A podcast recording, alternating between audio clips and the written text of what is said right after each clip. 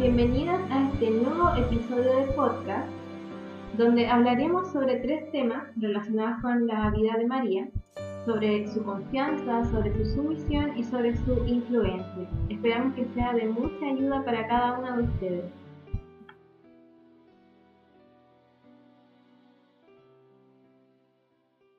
Uno de los temas principales que eh, aborda la, la reunión de hoy día era hablar sobre una de las características de María que era la confianza que ella tuvo tanto en, en cada uno de los hechos o acontecimientos que sucedían en su vida y cómo eso lo iba direccionando, lo iba relacionando directamente y lo llevaba hacia Dios. Y vemos, por ejemplo, que cada una de aquellas situaciones, ella supo poner su confianza primeramente en Dios y ver eh, qué hacer de acuerdo a lo que Dios le proponía. No hacer, llegar y hacer lo que ella quería conforme a, la primera idea que ella tuviera en cada situación, sino que ella esperaba. Ella era, podríamos decir, era paciente y esperaba eh, la voz del Señor que le dijera, María, ante tal situación tienes que hacer esto, esto, otro, y ella lo hacía. Así que podemos ir comentando entonces lo que a cada una le llamó la atención, las que quieren ir comentando eh, respecto a este tema, a la confianza que ella ponía en el Señor directamente y en su palabra. La Biblia muchas veces menciona, sobre todo en los salmos, que ahora estaba leyendo los salmos, menciona mucho, pero mucho la confianza en Dios. El salmista siempre dice, eh, me pasó esto, estoy afligido por esto, pero mi confianza está puesta en Dios. Entonces, en la importancia de que nuestros ojos y nuestro corazón estén confiados en el Señor y en sus promesas y que Él es fiel para siempre. No había pensado en eso, Abby, pero también, de hecho, sí, como que si uno ve, eh, por ejemplo, la vida de David, en este caso, cada una de las situaciones y lo vemos reflejado tanto en, en, los libros históricos como en los salmos, eh, todas las cosas lo llevaban a confiar plenamente en Dios. Y en el caso de María, lo que se nos ve reflejado acá era, eh, y en esta parte, eh, cuando ella queda, cuando a ella le llega el mensaje o le llega la noticia de, del hijo que ella iba a tener, y que no trata como de, convencer a José, por ejemplo, de que, de que la deje. leemos en Mateo de que José cuando se entera eh, lo que quiere hacer él es en secreto, de manera respetuosa, dejarla. Y ella espera en Dios, no, no llega y, e intenta hacer por sus propios méritos, por sus propias acciones, que ocurra todo lo contrario, sino que eh, espera y realmente ocurre eso, al final de cuentas, eh, es Dios quien actúa y termina ocurriendo todo para mejor, para el bien de ambos y para la gloria del Señor, que es lo principal. Y sí, y rescatar, claro, que ella eh, ya estaba creada con un propósito y cómo confió en ese propósito, ¿no? y cómo realmente Dios la fue direccionando y guiando, y así también a José que habían cosas que tal vez ella no, no tenía que hacer y las hizo Dios y ella realmente fue confiando en que eso y Dios realmente le dio todo ordenadito y muy lindo, la verdad. Y qué lindo es que sí, que confiemos, a veces nos cuesta muchísimo o pasamos por ciertas situaciones que decimos, no, ¿por qué ya no quiero seguir?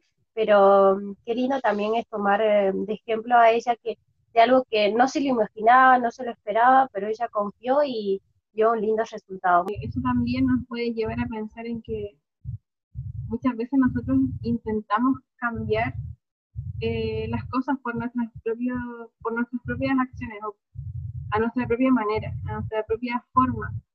Eh, y tenemos que aprender a no solamente esperar en Dios, sino que confiar en su verdad, confiar en, en sus propósitos, en sus planes y en que es Él quien trabaja en los corazones de las personas. No somos nosotros, no somos nosotras quienes van a poder cambiar, quienes podemos cambiar el corazón absolutamente de nadie. En el último párrafo del, de este primer tema se nos aludía, por ejemplo, a, a, algún caso de alguna mujer casada que quisiera cambiar el corazón de su esposo para la gloria de Dios, pero eso no está en nuestras manos. Nosotros no podemos moldear el corazón de nadie para el Señor. Eso está únicamente en las manos de Él. Nosotros, como vamos a ver ya en el tercer tema, lo que podemos hacer es guiar a las personas ante Cristo, pero más que eso, más que presentarles la palabra, no podemos hacer nada. El alfarero es Dios, no somos nosotros, nosotros somos el par, nosotros somos quien Dios forma. Y tenemos que considerar eso, que nosotros somos parte de su propósito y que como somos parte de su propósito, nosotros no podemos eh, cambiar los propósitos que Él tiene para otras personas. Y bueno, quería agregar a eso que siempre nosotras estar dispuestas, ¿no? A que, a que el Señor nos utilice como instrumentos en este mundo para poder eh, obrar donde Él realmente nos llame. Entonces siempre estar dispuestas y esforzarnos para cumplir lo que el Señor quiere para nosotros. Claro, porque eh, tampoco podemos como quedarnos ahí en el en, plan, no, yo voy a quedarme quieto y voy a esperar a que el Señor haga todo, porque no es así tampoco. También tenemos que poner, como dice Lau, de nuestra parte para que los propósitos del Señor se puedan cumplir, para que el trabajo que el Señor tiene para con cada uno de sus hijos pueda llevarse a cabo. El mismo tema de entregar la palabra del Señor eh, no, no va a resultar si nosotros no vamos a las personas y la entregamos. La palabra, la semilla no se va a plantar sola. Sería prácticamente inútil pensar en que si una semilla está en nuestra mano y se queda ahí, la semilla va a germinar. La semilla tiene que ser plantada, tiene que, hay todo un proceso detrás y un trabajo detrás.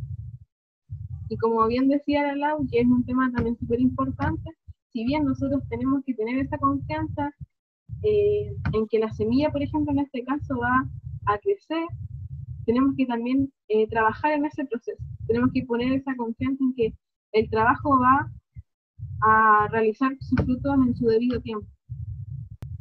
Con respecto a lo que mencionaban, tiene mucho que ver con el mandamiento que el Señor les dio a sus discípulos, ir a ser discípulos a todas las naciones.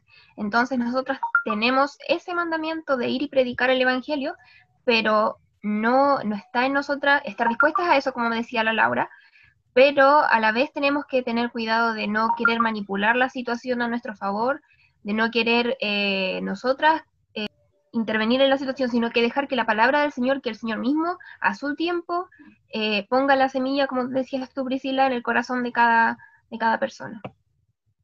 Y ya llevándolo, eh, viendo el tema de las preguntas que aparecen en esta, en esta primera sección, quería enfocarnos en la segunda, que dice, eh, llevándolo a distintas áreas de nuestra vida, no solamente a aquello que el Señor nos deja como mandato, eh, porque podemos escuchar una y mil veces en relación a eso en distintos ministerios, pero pensémoslo también en nuestra vida cotidiana, en todo lo que hacemos, incluso ahora encerradas en nuestras casas por el tema de la cuarentena, en todo lo que hacemos en nuestro hogar, desde la mañana hasta las últimas horas de la noche. En todo lo que hacemos, si aquella confianza está puesta plenamente en el Señor. Si incluso lo más mínimo hasta lo más grande está nuestra confianza puesta en nuestras propias fuerzas, en cómo nosotros estamos realizando las cosas o cómo el Señor está trabajando a través de ellas, ya sea en nuestro trabajo, ya sea en nuestros estudios, ya sea con nuestra familia, con nuestros amigos, en todo poner aquella confianza para que el Señor cumpla sus propósitos. Y pasemos al segundo tema, que es como eh, un tema que a mí eh, por mucho tiempo me llamó mucho la atención y que me costaba mucho hablar, que era sobre el tema de la sumisión. Yo sé que causa mucha dificultad hablar de este tema y yo creo que acá estás eh, resumido, de hecho yo creo que no se alcanza a hablar ni del 1% de este tema, en esta parte.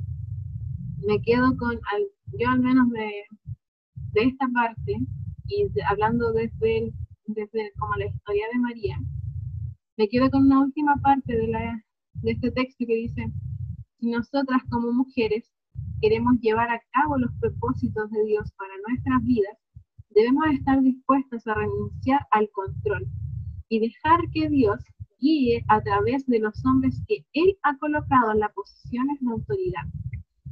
Porque nosotros podemos pensar, eh, ya, o sea, el tema de la sumisión es solamente para las personas casadas, para las mujeres casadas, pero no es así. En nosotras, siendo solteras, también tenemos eh, que obedecer a nuestros padres, eh, si somos hijas menores, a nuestros hermanos, a nuestros hermanos mayores, a los hermanos de la asamblea, a quienes están en la autoridad, a quienes nos gobiernan, eh, a nuestros jefes, a los que trabajan, a, a, todas las personas que Dios ha puesto sobre nosotros en caso de autoridad o en caso de, en caso de que sean gobernantes.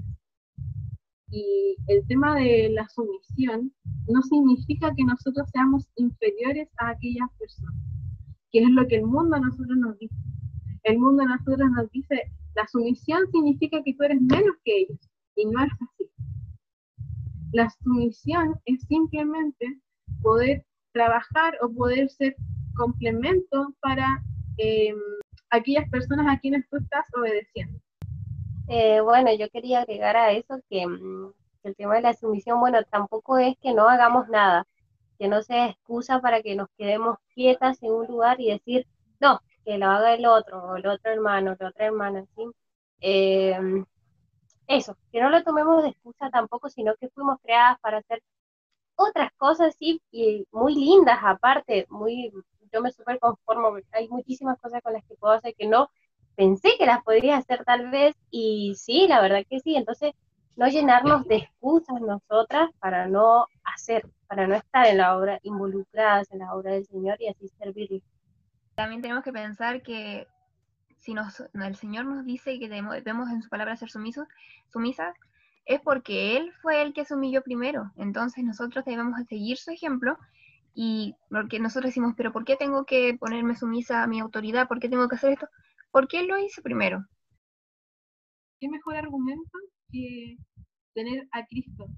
¿Qué mejor argumento que el querer reflejar al Señor en nuestro comportamiento? Y como dice la Avi, claro, era una de, una de características del Señor el, el haberse humillado y el haber obedecido por completamente a Dios Padre hasta tal punto de haber muerto en la cruz por nosotros esa misma actitud es la que nosotros tenemos que tomar en cuanto a la sumisión.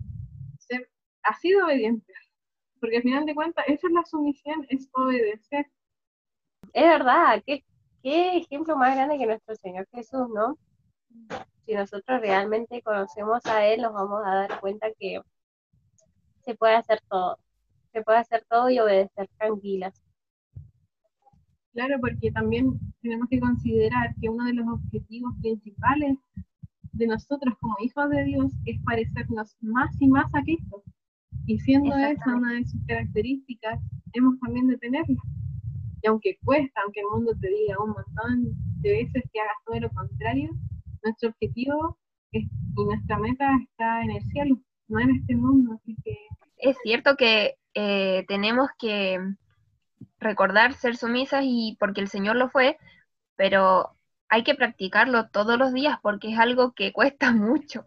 A mí me cuesta mucho no, no ser sumisa eh, a las autoridades que tengo en mi casa, que son mis papás. Entonces, todos los días recordarme, no, no, tienes que contestar, tienes que ser como el Señor. Entonces, es difícil, pero se puede cuesta un montón someterse a, las autoridades que uno tiene más cerca, que en este caso son los papás. A mí me cuesta un montón, como que siempre quiero llevar la contraria, porque creo que mi decisión es mejor que la de ellos, pero todavía vivo aquí, así que tengo que ser sumisa. El Señor es el ejemplo perfecto de sumisión. Yo quería agregar a eso que las primeras autoridades que tenemos donde debemos ser sumisas en, es en nuestro hogar, va también eh, en cómo decimos las cosas, ¿no? A veces sí tenemos, tenemos la razón siempre, o queremos, estamos con algo convencidas y bueno, también está la forma en que nosotros hablamos para que realmente nos escuchen y no recibir un cállate o algo así, ¿viste? Sí, yo siento también que, por ejemplo, aparte, eh, aparte de nuestro Señor, eh, es súper importante eh, reflejarlo, mostrar ese ejemplo. Y bueno, la Karen mencionaba que a ella le cuesta mucho obedecer en su casa a sus papás, pero yo veo todo lo contrario. Porque de hecho el otro día nos pasó que teníamos que hacer algo y yo le decía a mi amiga así, no, escápate, escápate por la ventana o algo. yo ahí, entre ella y yo, yo soy la oveja negra, porque siempre le digo que haga todo lo contrario lo que le dicen en su casa. Pero ella siempre obedece a, ahí en su casa, que... Con respecto a lo que decíamos de el tema de la sumisión, yo vi un, no sé si conocen Haití Arroyo. ¿No suena? No. Ahí vi una de sus, de sus prédicas en YouTube sobre el manto de honra a los padres. Pero me llegó a ver así como... Porque yo me cuesta mucho reprimirme cuando me dicen algo y no contestar. Entonces yo vi esa predica y fue como, tienes que honrar a tus padres. La, lo principal era que debe uno honrar a sus padres porque de esa manera está honrando al Señor. Si no honro a mis padres, que son mi autoridad terrenal, que puedo ver, ¿cómo voy a honrar a alguien que no veo? Y bueno, yo creo que desde esa misma parte de la sumisión y siendo ejemplo del Señor, podemos pasar al último punto que es eh, ser influencia o ser influente o ser influencer y poder llevar a otras personas ante el Señor.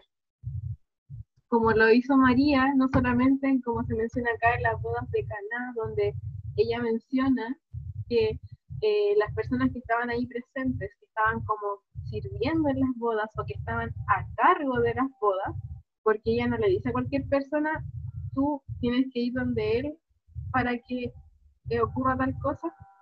Estaban en una boda, obviamente, hay gente que está a cargo de la organización, gente que tiene que ver el alimento, gente que tiene que ver a los visitantes y así. Yo creo que en ese momento María le tuvo que haber dicho a los que estaban a cargo del alimento o de la bebida, a ellos, que fueran ante el Señor para ver qué hacían. A ellos los envió para donde el Señor, para que Él les pudiera decir lo que tenían que hacer. Y también se menciona eh, el ejemplo de sus propios hijos, que muchas veces, eh, en especial en el catolicismo, piensan que María solamente tuvo al Señor Jesús y que no tuvo hijos que en realidad no es así, porque en varias partes del Nuevo Testamento se menciona que incluso tuvo eh, hijas. No me acuerdo en qué pasaje era, pero menciona que tuvo hijos e hijas. Pero eh, en esta parte en específico menciona a, Dios, a dos, que son Santiago y Juan, que son como los más relevantes porque escribieron eh, los dos libros del Nuevo Testamento. Que hay una parte también de la historia en donde ellos prácticamente negaban rotundamente al Señor, porque imagínense, todo el mundo en Israel hablaba de, del Señor y ellos como su familia, ¿qué podrían haber pensado de él?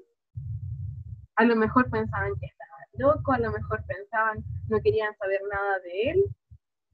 Y yo creo que realmente María tuvo que haber tenido una influencia súper grande en sus hijos para cambiar toda esa mentalidad que el pueblo de Israel tenía sobre el Señor.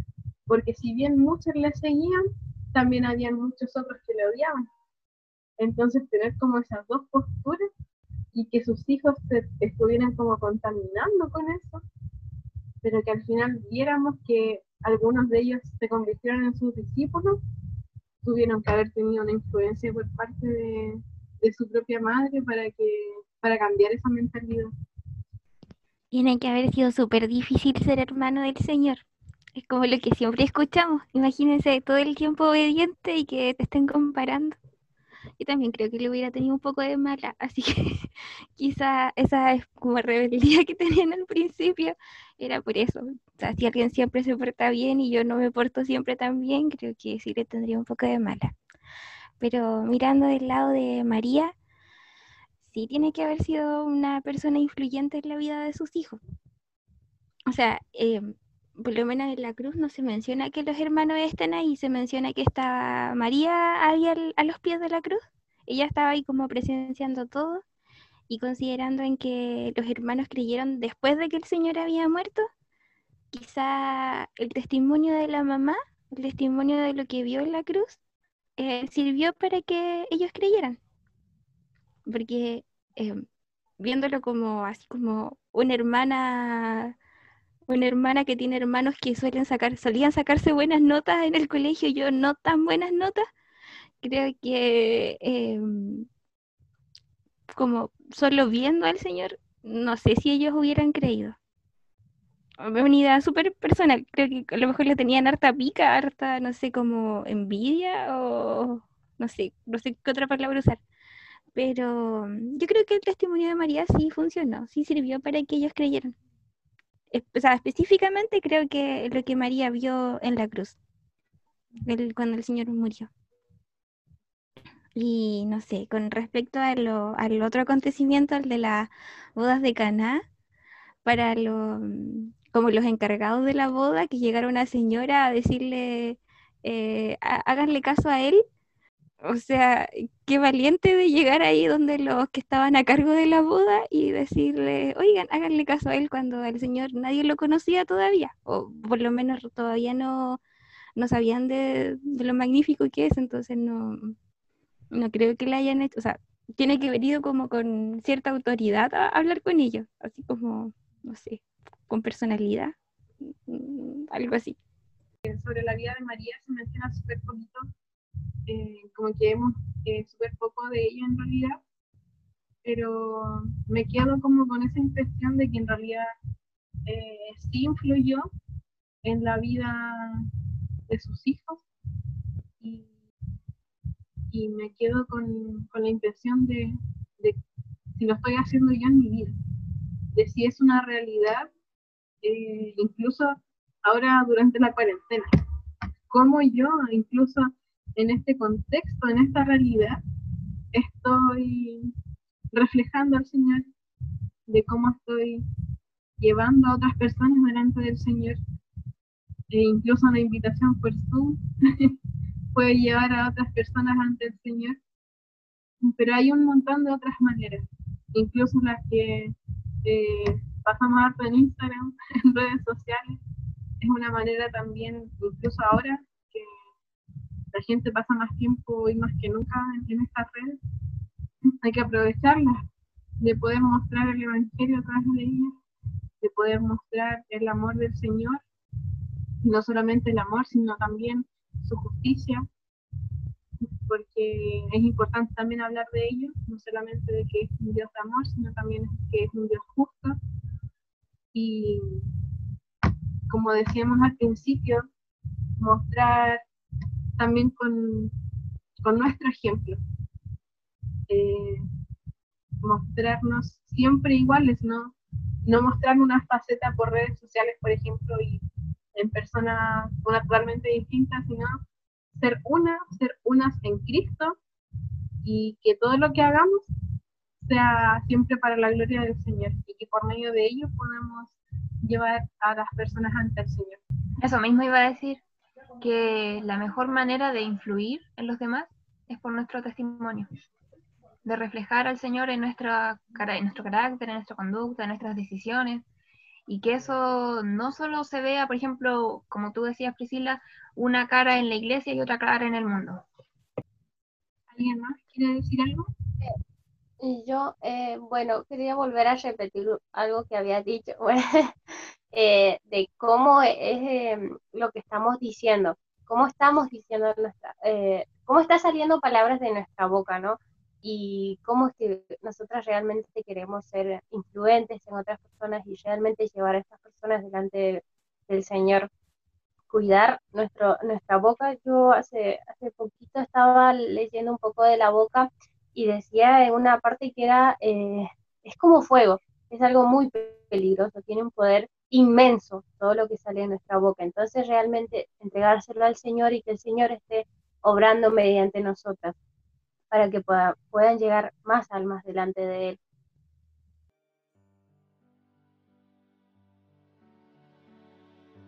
Y así se da por finalizado este podcast del estudio que se realizó junto a algunas hermanas y amigas en Cristo.